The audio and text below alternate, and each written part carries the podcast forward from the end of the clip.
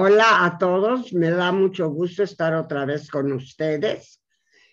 Eh, voy a empezar mi plática de hoy con eh, recordando a una personalidad, eh, el primer ministro de Israel, Rabin, que fue el que firmó el primer tratado de paz con el eh, dirigente palestino Yasser Arafat y que en un 4 de noviembre de 1995 fue asesinado por un joven fanático israelí eh, que, que no estaba de acuerdo con los acuerdos que había, que había hecho Rabin con Yasser Arafat. Recuerdo muy bien ese día, recuerdo que recibí una llamada y prendí luego, luego la televisión, porque me dijeron, eh, ve en la televisión lo que está pasando. Mataron a, asesinaron a Rabin y mi primer pensamiento fue, van ustedes a, a pensar que estaba yo loca, que no haya sido un árabe, porque yo sentía en ese instante que si hubiera sido un árabe, hubiera estallado una guerra tremenda entre los países árabes e Israel. Y pues sí, tenemos fanáticos también entre los judíos. Fue un joven fanático que desde luego, este, él lo dijo, no estaba de acuerdo con los acuerdos, no había que hacer acuerdos con, eh, con los árabes, y la verdad es que a mí siempre admiré a Rabin por haber dado ese paso que ha de haber sido muy, muy duro en su momento.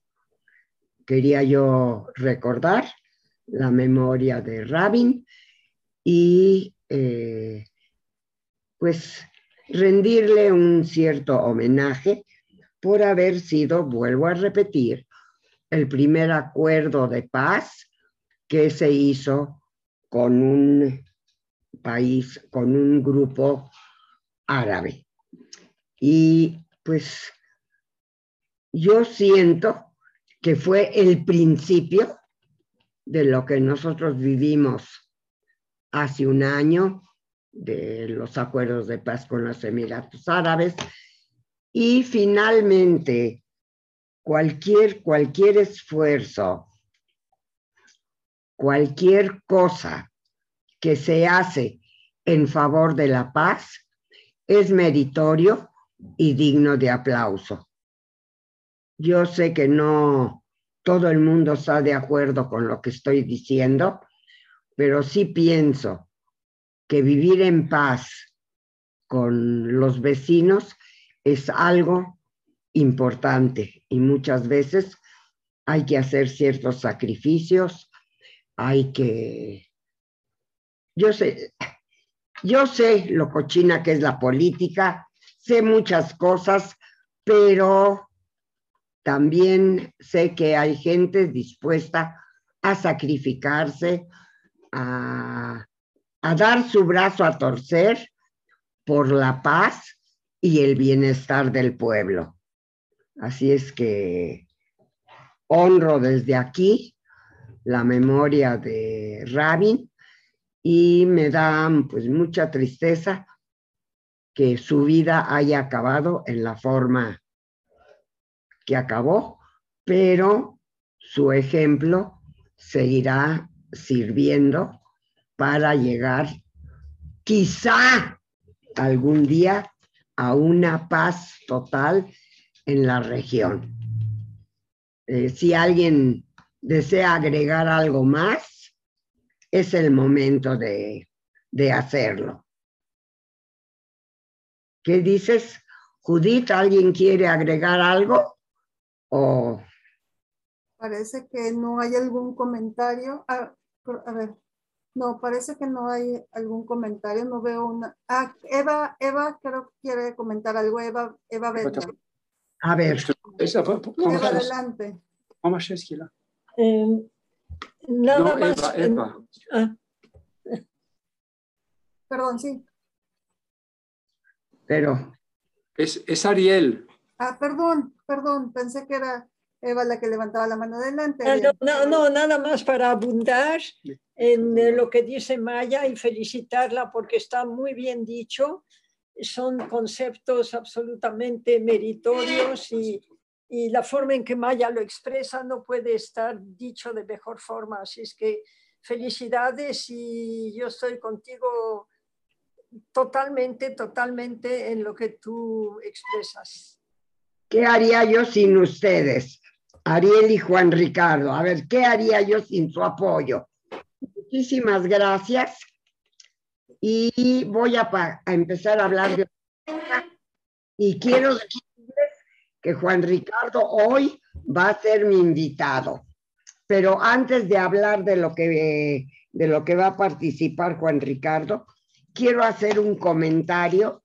Miren, hubo una reunión en Glasgow de, de muchos países que mandaron representantes a, este, a una reunión, a una reunión de, del medio ambiente.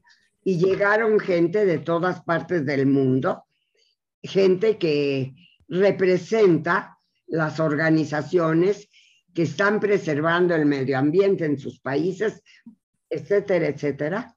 Y resulta que la ministra del medio ambiente de Israel no pudo participar de la de la de la reunión.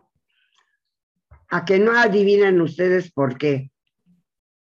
La señora ministra, por razones de salud, está en silla de ruedas ya desde hace tiempo y no hay en Glasgow los las cosas adecuadas para que alguien en silla de ruedas pueda entrar al salón en donde fue la reunión.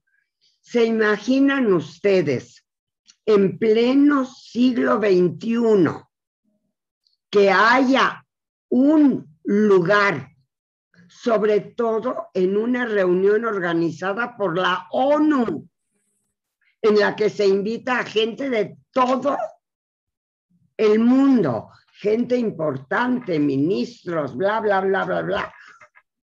No había modo de llevarla en silla de ruedas a esa reunión, a ese lugar en donde se iba a llevar a cabo la reunión, por lo que la representante de Israel no pudo participar de la reunión sobre el medio ambiente. Y yo me pregunto, ¿de veras ¿Qué le pasó a la ONU? No sabían o no hubo quien subiera a la silla. No sé exactamente qué fue lo que, lo que pasó, si alguien oyó de esto o, o, escuchó o vio o leyó. Yo, yo lo agradecería mucho porque no me imagino hoy en día un lugar de reunión en, el que no hay facilidades para gente que tiene ciertas eh, incomodidades, digamos, ciertas necesidades. en todos los lugares a los que se va ahora hay las facilidades para discapacitados. Si, si alguien sabe algo más de este tema, pues yo les agradecería que tomaran eh, parte, que dijeran, ¿qué diablos es esto?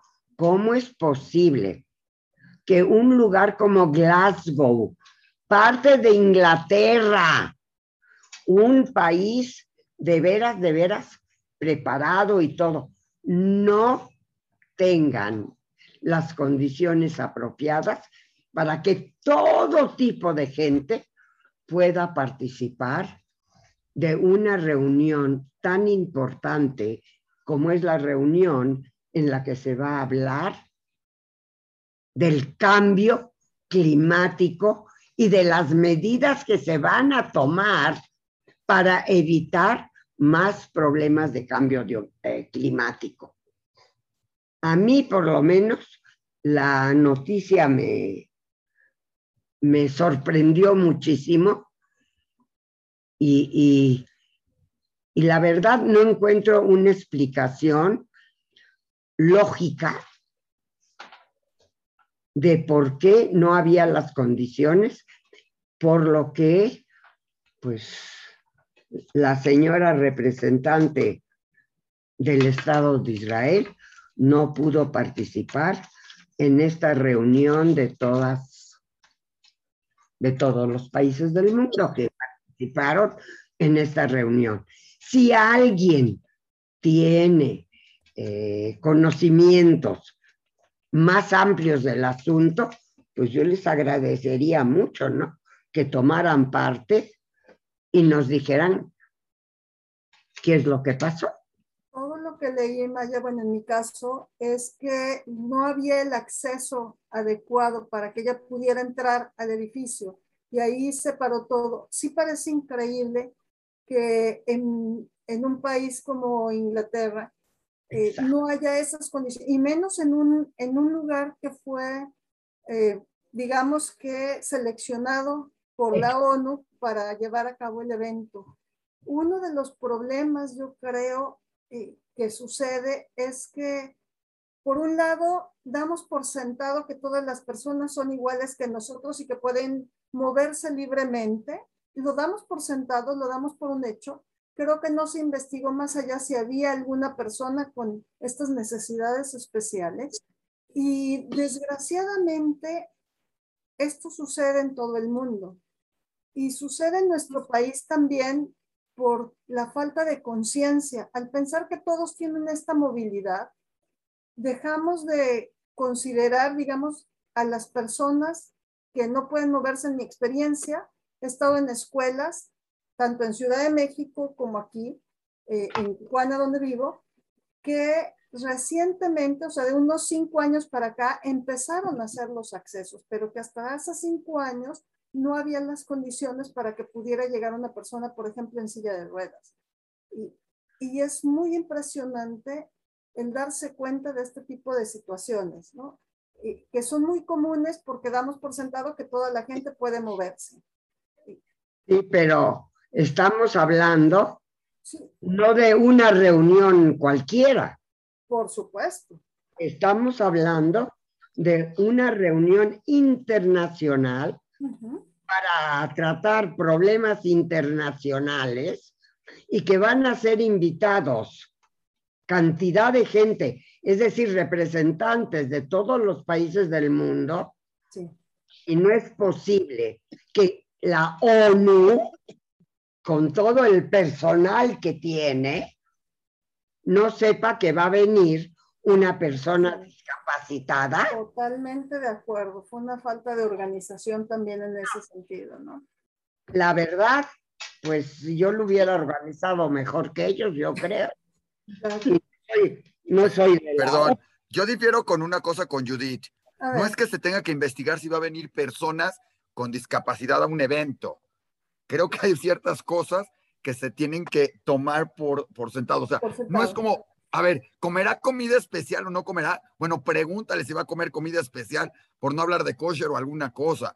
Es algo que en cualquier momento Y no nada más es una discapacidad, es por facilidad, silla de, o sea, es increíble que en un lugar no hubiera habido, ahora hay que ver cómo estuvo todo, pero que no hubiera habido un acceso a sillas de ruedas, es increíble en un lugar como Glasgow, Glasgow que me parece que es Reino Unido, este, este, en, una, en algo tan moderno, o sea, tan esto, con un evento tan importante, Exacto. Que nadie haya revisado en los puntos de check-in, hay acceso a esto, hay acceso al otro. Digo, seguro revisaron toda la seguridad del planeta, ¿sí? Y tienen un checklist y que nadie haya dicho, hay acceso para alguien que venga silla de ruedas o no pueda caminar. Es como si me dijeran que lo hubieran hecho en el cuarto piso y no hay escaleras. No me quiero imaginar a Biden o a algún otro subiendo cuatro pisos. Este, digo, de por sí, y, o que les hubieran pensado, o sea, yo no sé si algunos de ellos también pensaron en necesidad de que hubiera camas dentro del recinto, porque dos o tres de los que estuvieron por ahí en el recinto, e, e, entre ellos eh, de Reino Unido y de Estados Unidos, casi casi se quedan dormidos. Entonces, también habría que hacer un check-in de quienes necesitan cama para las conferencias, ¿no? El caso es, ahí les dejo la noticia, analícenla. Eh, quien tenga chance de saber qué diablos pasó allí, pues que lo haga y que no los haga saber la semana próxima o si le da tiempo ahora, pues que lo diga. Eh, ¿Algún otro comentario o cambio de tema? Yo sí quiero comentar. Ah, caray. Ok.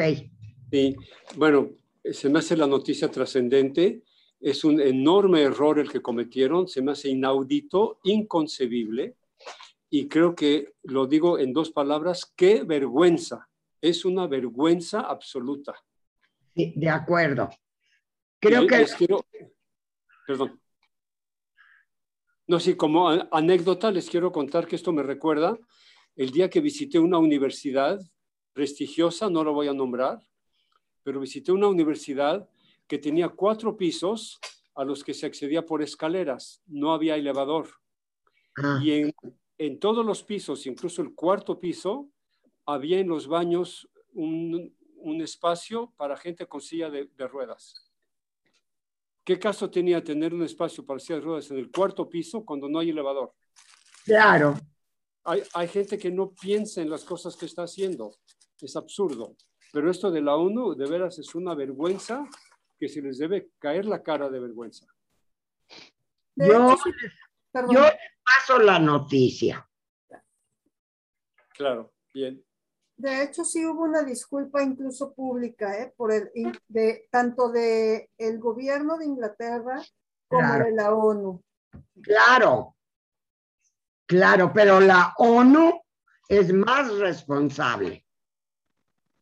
No, yo creo que Glasgow es más responsable porque aquí no se trata de la ministra de Israel, se trata de cualquier persona con todos los derechos a los servicios y que carece de ellos. Esa es una cuestión de principio. Yo quería también comentar, soy, soy, si gustas. ¿Quién está hablando? soy Eva. Ajá. Sí, dime. Eh, mira, me parece sumamente importante que tengan acceso a todo tipo de, de capacidades, como se dice hoy, capacidades diferentes. Entonces sí estoy un poco asombrada con la noticia. Pues sí, así es.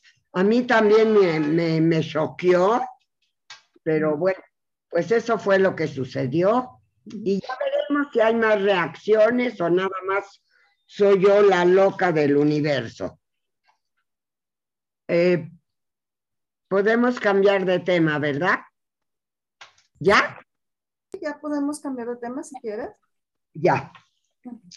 Miren, em, voy a hablar de algo para lo que le pedí también su ayuda a Juan Ricardo es decir, lo invité a que participara de este programa porque voy a hablar de un señor em, que se llama Grun, Grunberg, aunque nosotros los Ashkenazim decimos Greenberg, pero ok, Grunberg es una persona muy interesante.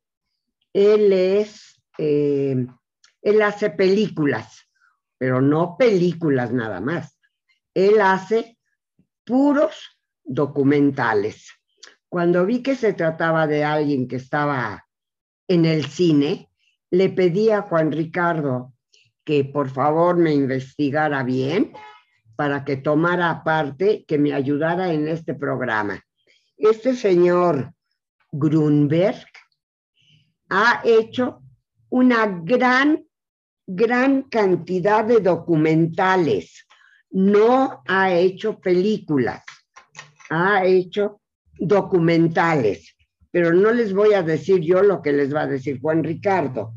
El caso es que también ha ganado un Emmy, si no me equivoco, y es una persona sumamente interesante. Su esposa es escritora, viven, no me lo van a creer, en Oaxaca, en, eh, ¿cómo se llama? Eh, Escondido. Escondido, gracias. Ya iba yo a meter la pata otra vez. Viven en Puerto Escondido. Ellos vienen de Polonia y abrieron un restaurante en Puerto Escondido. Y yo le voy a pedir ahorita a Juan Ricardo que intervenga y nos diga todo lo que investigó sobre este señor Grunberg desde el punto, bueno, lógico, a mí, eh, si le pedí a Juan Ricardo, entonces es desde el lado cinematográfico, no desde el lado restaurantero. Pero, Juan Ricardo, te doy la palabra Dinos quién es este señor Grunberg. Muchas gracias. Gracias por la oportunidad y agradezco la invitación. Pues sí, muy interesante. Y yo te agradezco que hayas querido hacerme el quite, ¿eh? No, creas. Con mucho gusto. Ok. con mucho gusto. Además, me interesa mucho. Primero voy a confesar que yo no lo conocía, para, para vergüenza mía, porque sí es un señor muy, muy importante. Eh, sucede que él trabaja, como ya lo mencionaste, Maya, en el mundo del cine documental. El cine documental no es muy comercial, no se le considera comercial. los cines, las, los cines comerciales, no exhiben documentales, a menos que sean muy famosos o hayan ganado muchos premios y la gente los desee ver. Un documental es un género un poco, digamos, árido aunque hay documentales extraordinariamente interesantes y bien hechos, pero obviamente un documental no es de ficción, no cuenta una historia inventada, sino que documenta hechos reales. Y el cine se considera un escapismo. Entonces la gente que va al cine no va a ver documentales, no va a meterse a una realidad que a veces puede ser complicada, puede ser penosa, difícil, trágica, hay muchos documentales sobre el holocausto y hay mucha gente que no los prefiere ver em, o no saben que están ahí.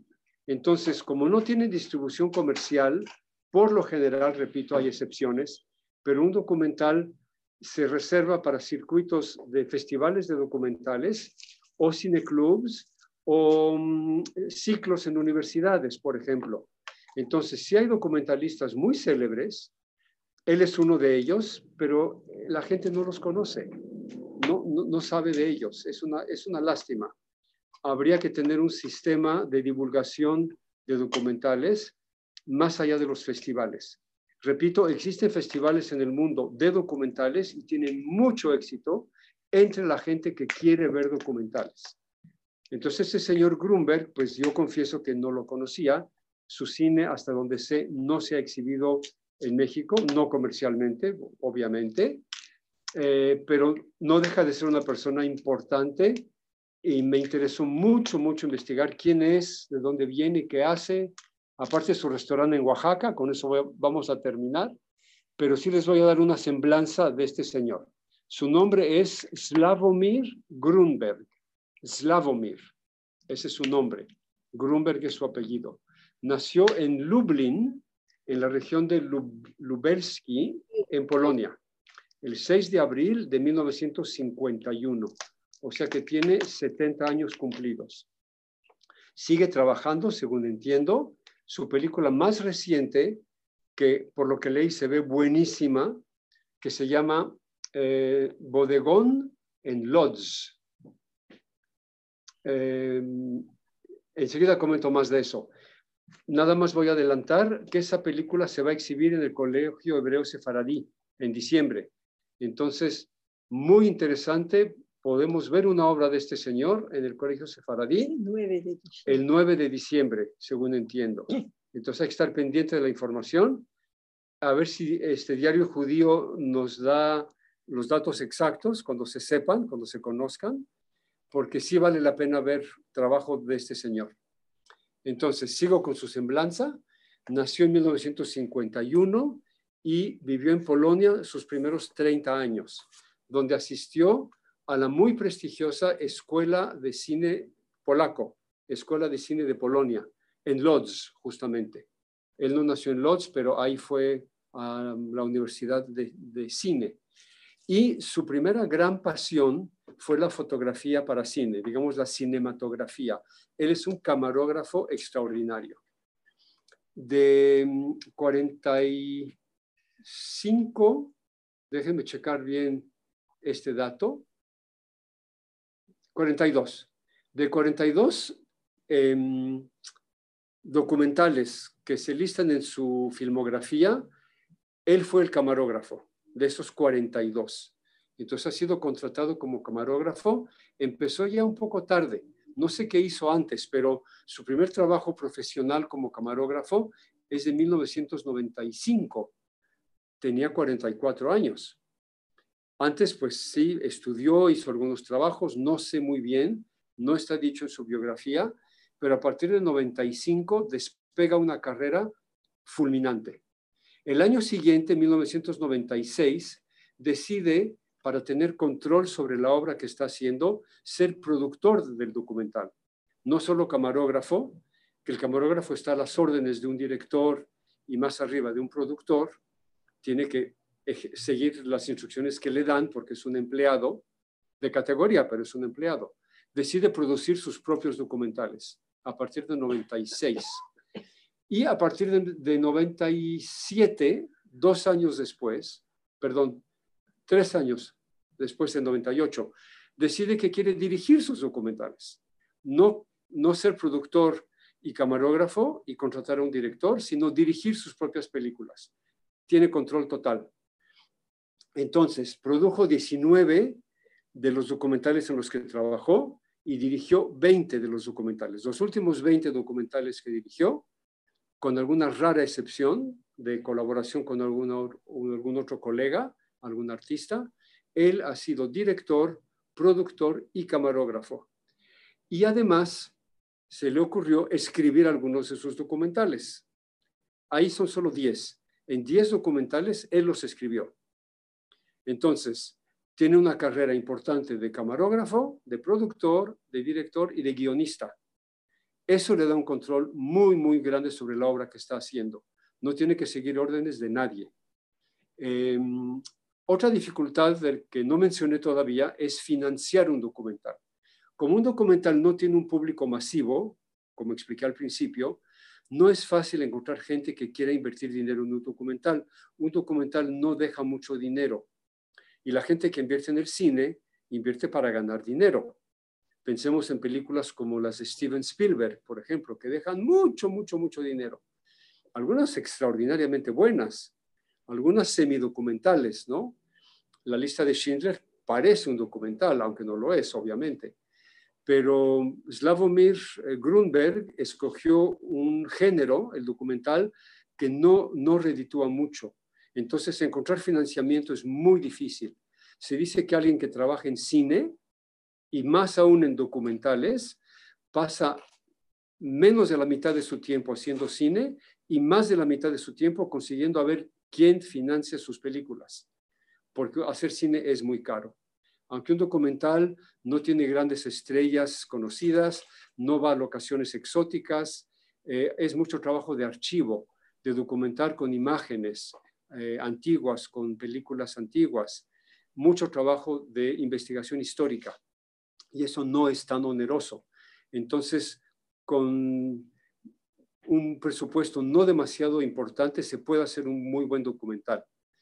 Bueno, regresando a, su carrera entonces, sí tuvo mucho éxito. Él emigró a Estados Unidos cuando tenía 30 años, en 1981, y eh, siguió estudiando y trabajando como asistente, yo me imagino, porque su producción empieza en 95, y lo impresionante es que ha recibido Em, financiamiento, de lo que estaba yo hablando, de fondos em, filantrópicos. Les quiero comentar, por ejemplo, que él ha sido recipiente de becas muy importantes. Eh, aquí tengo algunos ejemplos. Déjenme regresar a mi fuente. Yo también tengo mi, mi acordeón. Em, por cierto, quisiera saber si acordeón viene para acordarse o porque se dobla como un acordeón para esconderlo. Pero bueno, esa es otra. Esa, es otra cuestión. Bueno, em, hablaba de los fondos que ha recibido, impresionante. Él fue recipiente de la beca Guggenheim, por ejemplo, que tiene mucho, mucho prestigio. También de la New York Foundation for the Arts, la Fundación de Nueva York para las Artes, y tuvo una beca de la Fundación George Soros para los medios que hablan sobre la justicia, algo muy filantrópico de parte de Soros, como sabemos. Y este señor Grunberg pues ha recibido apoyo de instituciones de mucho, mucho prestigio. No se lo dan a cualquiera. Se requiere un currículum ya importante para tener acceso y una obra importante para tener acceso a estas becas. Entonces sí ha tenido apoyo, afortunadamente. Le ha ayudado el hecho que has tenido éxito em, crítico, si no eh, del público, porque el público, como repito, no creo que muchos lo conozcan, cuando menos se ha tenido premios prestigiosos. Eh, Maya ya mencionó un Emmy que él ganó, un, mayor premio que da la televisión, a un documental que pasó en PBS, que es un canal cultural, no comercial, que se llama lo digo primero en inglés, School Prayer, a Community at War. Em, plegaria de escuela, una comunidad en guerra. Él ha trabajado mucho, mucho el tema de la guerra, el tema del holocausto, el tema de las deportaciones. Ha sido una persona muy interesada en cuestiones de justicia, en cuestiones de em, eh, humanidad, cuestiones humanitarias. De hecho, tiene un documental que me pareció sumamente interesante, lo hizo en 2007, que se llama Salvados por la deportación. Título que parece paradójico. ¿Cómo que salvados por la deportación? Y ahí documenta de manera muy precisa y con unos eh, archivos impresionantemente bien investigados, cómo Stalin, Joseph Stalin, deportó eh, a 600 mil judíos a Siberia y a otros lugares muy remotos de la Unión Soviética, un año antes que los nazis empezaran la deportación de los judíos. Eran 600.000 judíos polacos, todos ellos judíos polacos, y fueron deportados por Stalin a los confines de Rusia y se salvaron. Ahí no eran campos de exterminio, eran campos de prisión. Y al tener deportados esos 600.000 judíos polacos, los salvó de la deportación nazi que sí eran llevados a campos de exterminio. Entonces, todos esos judíos polacos se salvaron gracias a Stalin. Parece totalmente increíble, pero él documenta esto en una película que valdría la pena conseguir. Repito, se llama Salvados por la deportación. Ese es uno entre muchos documentales que ha, que ha hecho. No los voy a mencionar todos, son más de 40, pero sí quiero detenerme un poco en el más reciente, que es de 2019, o sea, lo hizo hace dos años. Me imagino que en 2020, con la pandemia, viviendo en Puerto Escondido, Oaxaca, no ha sido fácil hacer cine, pero mm, se ve que es un señor que sigue trabajando a sus 70 años de edad. Y esta película, eh, Still Life in Lodz, o Bodegón, una pintura que representa frutas y flores, eh, se ve sumamente interesante. Es una película que dura una hora y 15 minutos, es la que va a pasar en la escuela sefaradí y trata de la historia de una pintura que fue hecha hace 75 años y que se encuentra en un departamento en Lodz. Y a través de la historia de este departamento y de esa pintura en particular, nos cuenta tres eventos históricos, tres generaciones diferentes que habitaron ese departamento y tuvieron posesión de ese cuadro. En el póster para la película se ve el cuadro, pero está obstruido el cuadro por un soldado alemán, un soldado nazi que pasa enfrente de ese cuadro.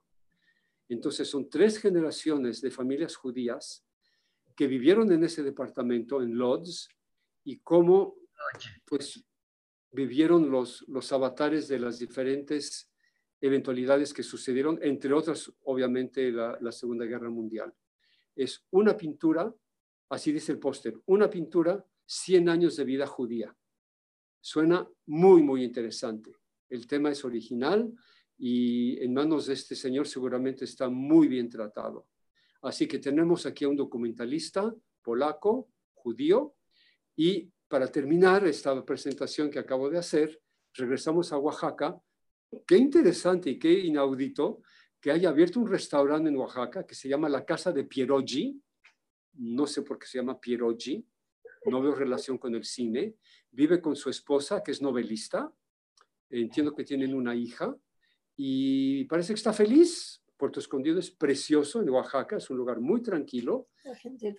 y ahí tiene su, su restaurante y parece que está feliz. Pero pues obviamente sigue interesado en cuestiones cinematográficas porque en particular va a presentar su película en el Colegio Sefaradí. Así que los que puedan, acudan el 9 de diciembre podrán conocerlo en persona y ver esta película que a mí me encantaría ver. Suena muy, muy interesante. Pues ahí está una semblanza, una filmografía un tanto breve sobre quién es este señor Slavomir Grunberg, que yo pienso merece mucha admiración y mucho respeto por la obra humanitaria que ha hecho a través del cine documental. No sé cómo agradecerte no hay de qué. Muchas gracias. De todo muchas gracias. Estuvo sumamente interesante. Yo quisiera saber, no sé quién quiera hacer un comentario, después yo agregaré, pero alguien más quiere hablar, por favor, antes que yo. Yo solo quiero agradecerte y volver a decirte gracias, gracias. Estuvo maravilloso todo lo que nos platicaste. ¿Quién, más va a comentar? Yo quiero comentar algo. Eh, bueno, primero eh, comentábamos antes del programa lo interesante, lo mismo que comentaba Juan Ricardo ahorita, y darle las gracias también a Juan Ricardo por, por toda esta información tan interesante. Eh, qué impresionante cómo son los turistas que vienen y, y, de repente se quieren quedar en nuestro país y descubren cosas que a lo mejor nosotros estamos tan acostumbrados que no hemos descubierto. Eso es por un lado. Eh, y cómo desarrolló un negocio en el que no sabía nada, porque en el artículo dice, pues yo no sabía nada de, de, mantener un negocio de comida o de cómo desarrollarlo, pero se puso a investigar y se ve que es una persona muy activa y muy inteligente, muy emprendedora. Y cuando yo lo vi, que dije, no había escuchado tampoco sobre él, me puse a ver a los documentales, no vi muchos, pero me llamó la atención uno en especial que se llama Don't Cry uh, When I, I Am Gone. Y me pareció muy interesante porque habla de una mujer que vivió durante la época del gueto de Varsovia. Y creo que, eh, como dice Juan Ricardo, muchos de sus documentales giran alrededor de la guerra y del holocausto creo que valdría la pena, lo busqué ayer en internet, al menos en una búsqueda así más o menos rápida, no lo encontré, pero sería cuestión de los que tengan oportunidad, yo creo que valdría la pena Y si alguno de los que está aquí o de los que nos están escuchando van a este festival y ven alguno de, eh, su documental, que nos comentaran más adelante. sería muy interesante. Eso es todo nada más. Gracias. Muchas gracias, Judith. Miren, eh, yo desde que leí la noticia y toda la historia de este señor, me llamó mucho la atención. Por lo visto, tengo debilidad por las personas que investigan y con sus investigaciones hacen historia. Yo siento, pues miren, ¿qué tal si dejamos cualquier comentario, cualquier análisis para después, ¿qué, dijeron el 9 de diciembre? Sí. En el colegio sefaradí. sefaradí. Yo espero que en Diario Judío nos den toda la, información que necesitamos. Espero que mis palancas que tengo en Diario Judío me ayuden a ir a ese festival. Es decir, que me lleven, que me traigan, en fin, ya saben ustedes a qué me refiero. Y poderles más adelante después de haberlo visto, comentar sobre la personalidad de este señor que vive en la provincia, que está en contacto con muchos turistas y sigue adelante con su carrera de hacer documentales. A mí siempre me interesaron en el cine mucho los documentales. No todos. Hay unos que me interesan, hay otros que no, pero sí se me hace una parte muy importante de la cinematografía, de, de todas estas películas, el ser películas históricas, películas que transmitan eh, y no no solo de entretenimiento. En fin, muchísimas gracias otra vez, Juan Ricardo. ¿Nos, ¿Alguien del público quiere... Yo quiero opinar algo. A ver, adelante. No tiene que ver con el señor Greenberg, tiene que ver un poquito. Adelante, Isaac. Tiene que ver más con la parte de los documentales y la parte de los que vienen y se enamoran de nuestro país. Tuvimos la oportunidad de estar ayer con yo creo que un ícono de la música en español, en España, en México y en otros países, se llama Nacho Cano. Él formó en alguna época un grupo que se llama Mecano. Ah, fue muy famoso, muy conocido. Él se dedica a crear historias con su música y eso, y a traer canción, traer estas historias con música. En algún momento hizo una canción para Dalí, en algún momento hizo una canción para la perrita Laika, que todos sabemos que fue la que mandaron al espacio fue de los primeros en, hacer alguna canción sobre el tema lésbico, algunos sobre celos, muchas cosas más. Pero desde hace 11 años está trabajando en un proyecto, ¿sí? Que no es documental, pero se convierte también en un documental y por eso lo traigo, porque es una manera de financiar y que se pueden sacar. Aunque él lo está haciendo para teatro, también se puede hacer para cine, como lo está haciendo y como lo está produciendo y se está transmitiendo en, en Netflix, por ejemplo, ¿no? Ya comercialmente él está trayendo la historia de la Malinche. Ah, mira. ¿Por, qué la traigo? También a colación, porque justamente en estos días se están conmemorando 500 años de la presencia judía en México con varios eventos. Y curiosamente, en este mismo proceso, vino Nacho Cano a presentar en el Museo Memoria y Tolerancia, ¿sí? Lo que va a ser su musical La Malinche. Entonces combina, donde además yo les recomiendo a muchos ver en Netflix el cómo fue hecho este, cómo está hecho haciéndose este musical, porque les prometo que van a aprender mucho de historia de México que no conocían, de muchas cosas que no, que no sabíamos, incluyendo desde la Basílica de Guadalupe, la, la historia de la Malinche que siempre nos han contado de una manera como la traidora, etcétera, etcétera, de Hernán Cortés, de la llegada de los españoles a México y todo lo que involucra esto atrás de, ¿no? Entonces, muy interesante, pero además tuvimos la oportunidad de platicar con Nacho Cano sobre los judíos, sobre todo esto, porque además en la producción tanto del documental, del musical, como del documental, serie o lo que está en Netflix, hay varios eh, gente de México, de la comunidad judía y de España, muy involucrados en todo esto, en algo que promete y parece ser, va a ser espectacular. Y como les digo, justamente presentado en el Museo Memoria y Tolerancia eh, de México. Y él también es, lo hace porque está enamorado de México, porque alguna vez vino, veo, conoció la historia de la Malinche y lo hizo. Pero además es una manera de combinar y financiar proyectos de documentales, ¿sí? De alguna manera, porque es musical, pero van vamos a aprender y vamos a, a captar de otra manera sin tener que ser precisamente un documental.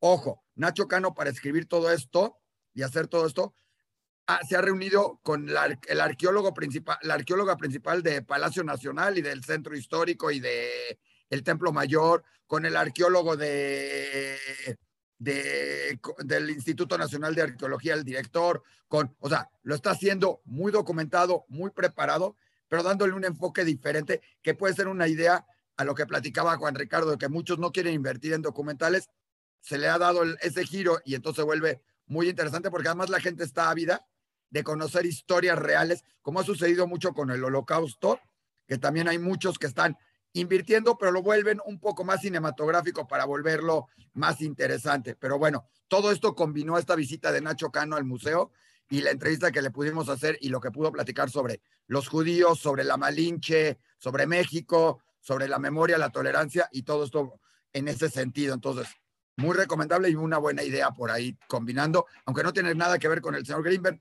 sí tiene que ver porque también por ahí estuvo también en Oaxaca y a lo mejor hasta comió en ese restaurante Chocano, ¿no? Cuando vino. a lo mejor. Gracias, Isaac, por tu intervención. ¿Alguien más quiere hacer un comentario o, o puedo ya cambiar de tema? Pues si no quito mucho tiempo, yo sí quisiera agregar. Sí. Porque mm, quisiera hacer un, como una postdata, como una coda a lo que dijimos antes, porque me gustó mucho, me gustó mucho tu comentario final de que a ti te interesa el trabajo de la gente que investiga y que deja documentos. Yo creo que un documental, si no tiene una carrera, eh, digamos, exitosamente financiera con el público, sí deja constancia, deja un testimonio y ese testimonio no se pierde. Y aquí quisiera mencionar rápidamente un alumno mío que se dedicó a hacer cine, yo fui profesor de cine durante más de 40 años y tengo varios alumnos que ahora son cineastas.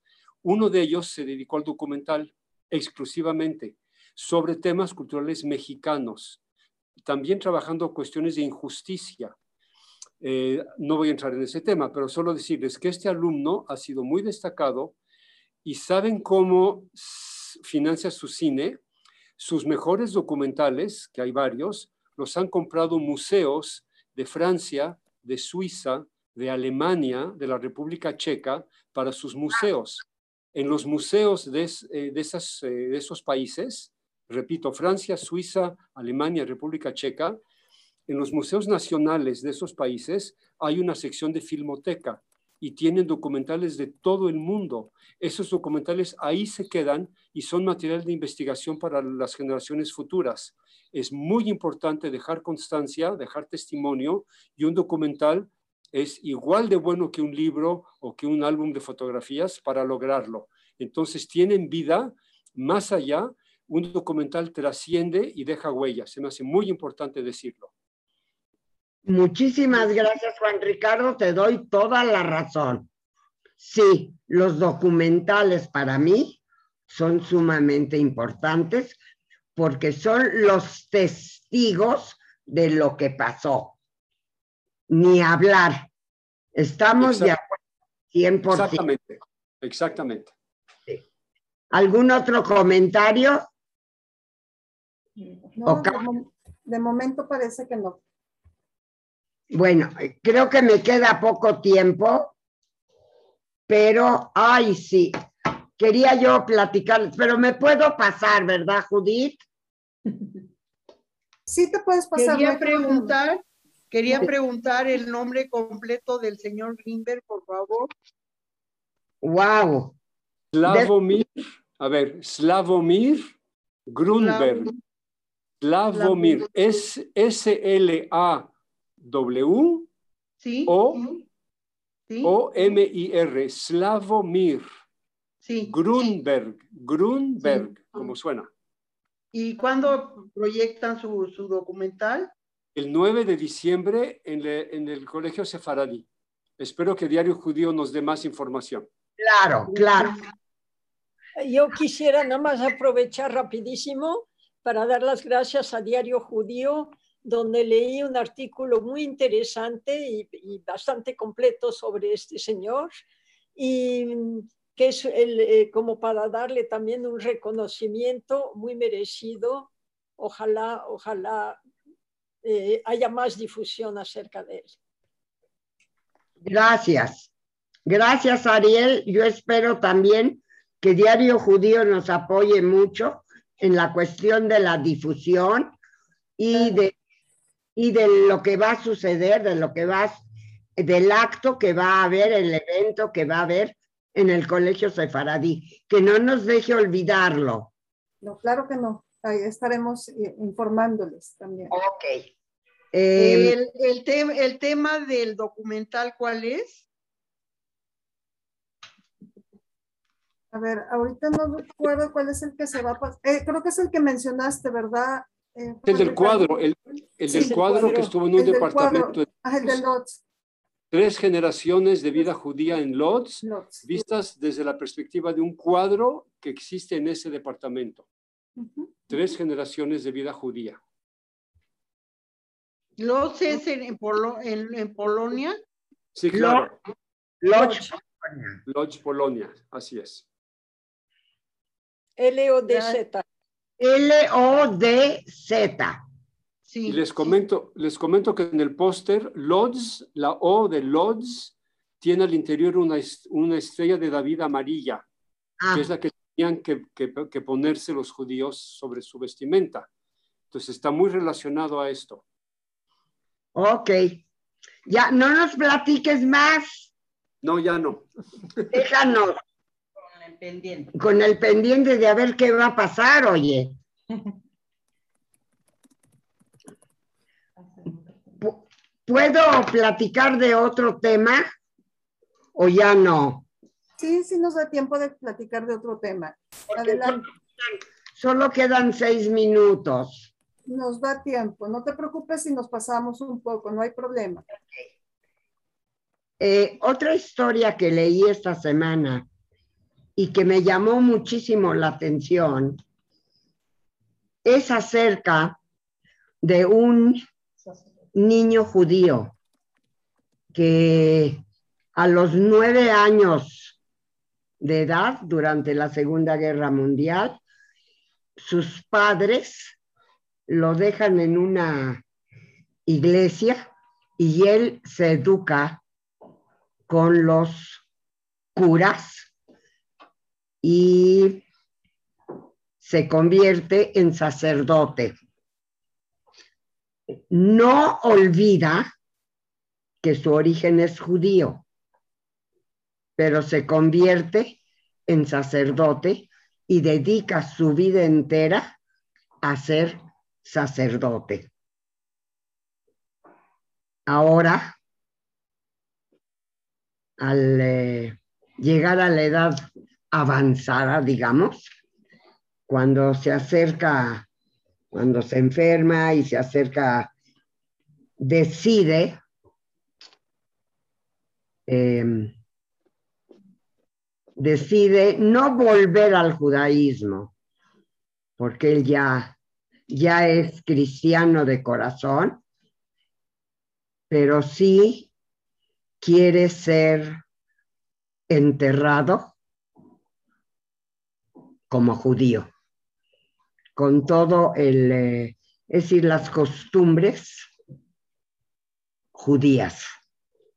Y dentro de, de la iglesia, los sacerdotes, los compañeros y todos, deciden que van a respetar sus deseos y le van a hacer un entierro judío. Y cuando leí la, la historia me quedé pensando, es por demás. Tu origen es tu origen y él logró algo que quizá el mundo debería de lograr. Tener respeto el uno al otro. Tú como cristiano, yo eh, como, yo soy sacerdote y respeto a los rabinos. Y es precisamente un rabino el que nos cuenta toda la historia de este sacerdote y el que a la hora de su valle, em, de su, no, sé cómo se dice, entierro, lleva la ceremonia luctuosa como lo llevan los judíos. ¿Saben qué? No sé qué decir. Siento que este hombre pues tenía un gran espíritu. Lo importante es que tanto como sacerdote como, como ser humano, lo que a él le importaba era estar en paz consigo mismo, con el mundo.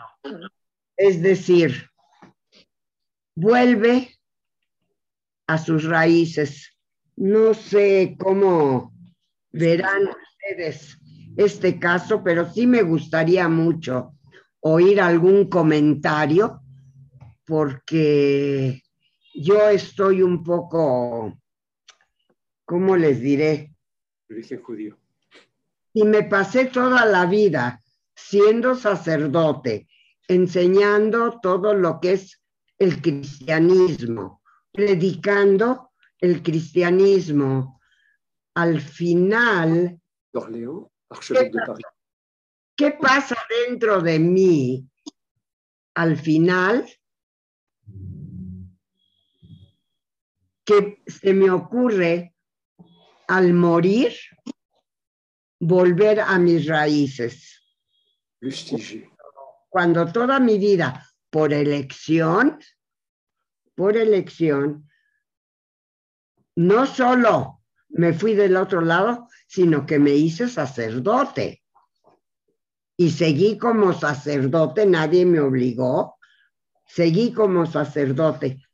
¿Qué conflictos internos tenía esta persona si es que los tuvo. Me hubiera gustado muchísimo platicar con él y que me explicara cuál, qué fueron sus sentimientos, qué fue lo que lo impulsó al final de su vida cambiar completamente lo que fue su vida, que desde los nueve, diez años de edad estuvo viviendo no solo como un cristiano convencido, sino se hizo Y luego vino esa otra decisión. Eh, lo voy a seguir masticando toda la semana y a, ver si para la semana que entra ya encontré cuál era el conflicto de esta.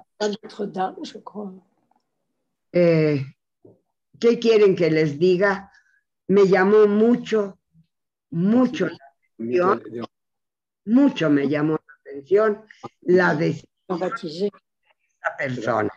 Si alguien quiere hacer un comentario es el momento porque ya me voy a despedir. Yo sí, rápido. A ver.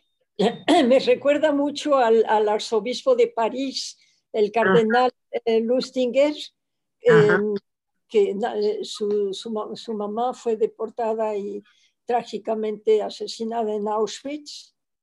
él estuvo recogido por una familia católica que lo bautizó y lo educó en la fe cristiana. Él encontró también un camino y llegó a ser arzobispo de París. Y eh, cuando murió, su sobrino dijo Kaddish por él, porque sí se respetaron sus orígenes judías en el momento de su deceso. No conozco bastante de la vida de él para saber si fue a solicitud de él. Me imagino que sí, por lo que yo recuerdo, sí fue a solicitud de él que los ritos de su entierro fuesen los, los este, de la religión judía. Pero él eh, decía que en su vida no había encontrado conflicto entre ambas religiones, porque bueno, el Padre Celestial es uno para tanto para los judíos como para los cristianos. En eso estoy de acuerdo. Lo que pasa es cuando tratas de llevar ese concepto a la realidad, como que se crea un conflicto, por eso tenemos tantos problemas en el mundo. Pero alguien más o, creo que es el momento de despedirme, Judith. ¿Tú qué dices? Si no hay, ¿Hay algún otro comentario? Si no hay algún otro comentario, Maya, podemos despedirnos. Pues les agradezco muchísimo que nos hayan escuchado. Espero Estoy segura que fue un programa interesante. Si desean comentar por escrito, escriban y yo trataré de contestar la semana que entra a los comentarios que reciba. Les deseo a todos y cada uno de ustedes una muy buena semana, que solo tengamos noticias buenas, noticias históricas que valga la pena comentar y no quiero dejar de agradecer otra vez a Juan Ricardo por su valiosa aportación a este programa. De veras, Juan Ricardo, estoy en deuda contigo. Tú sabes que te quiero bien y este ya te recompensaré, ya verás. Pero muchísimas, muchísimas gracias por lo que aportaste a este programa. Me mi recompensa es participar en tu programa. Ay, gracias, ya, te ganaste el paraíso. Te acabas de ganar el paraíso. De veras, de veras, muchísimas gracias a todos por participar y espero contar con ustedes la semana que entra. Eh, Judith, muchísimas gracias por toda tu ayuda que recibí esta semana. Gracias. Y este, espero verlos, escucharlos la semana que entra. Nada más quiero agregar que recibí muy buenos comentarios del programa de la semana pasada. Fue una entrevista sumamente interesante y nos dejó, que nos dejó muchísimo con el último fiscal de los juicios de Nuremberg. Y para los que no hayan visto la entrevista y no hayan visto el programa, por favor, en, diario, en diario judío les pueden decir cómo verlo, cómo escucharlo. Parece que no me quiero ir, ¿verdad? Pero bueno, es que estoy muy a gusto con todos ustedes, pero hay que dejar el, eh, espacio libre. Les deseo a todos, a todos, una muy, muy buena semana. Shabbat Shalom. Agut Chávez. Agut Chávez. Agut Chávez. Muchas gracias a todos. Chávez. esperamos el próximo viernes a las 12 del día aquí en Diario Judío, perdón, Judaísmo Hoy. Y pueden ver las noticias, pueden ver la repetición del programa en diariojudío.com, en YouTube y en todas las redes sociales, eh, Spotify, Twitter, etcétera. Muchas gracias a todos, los esperamos el próximo viernes. Gracias Maya, gracias Juan Ricardo. Gracias a todos. Bye bye.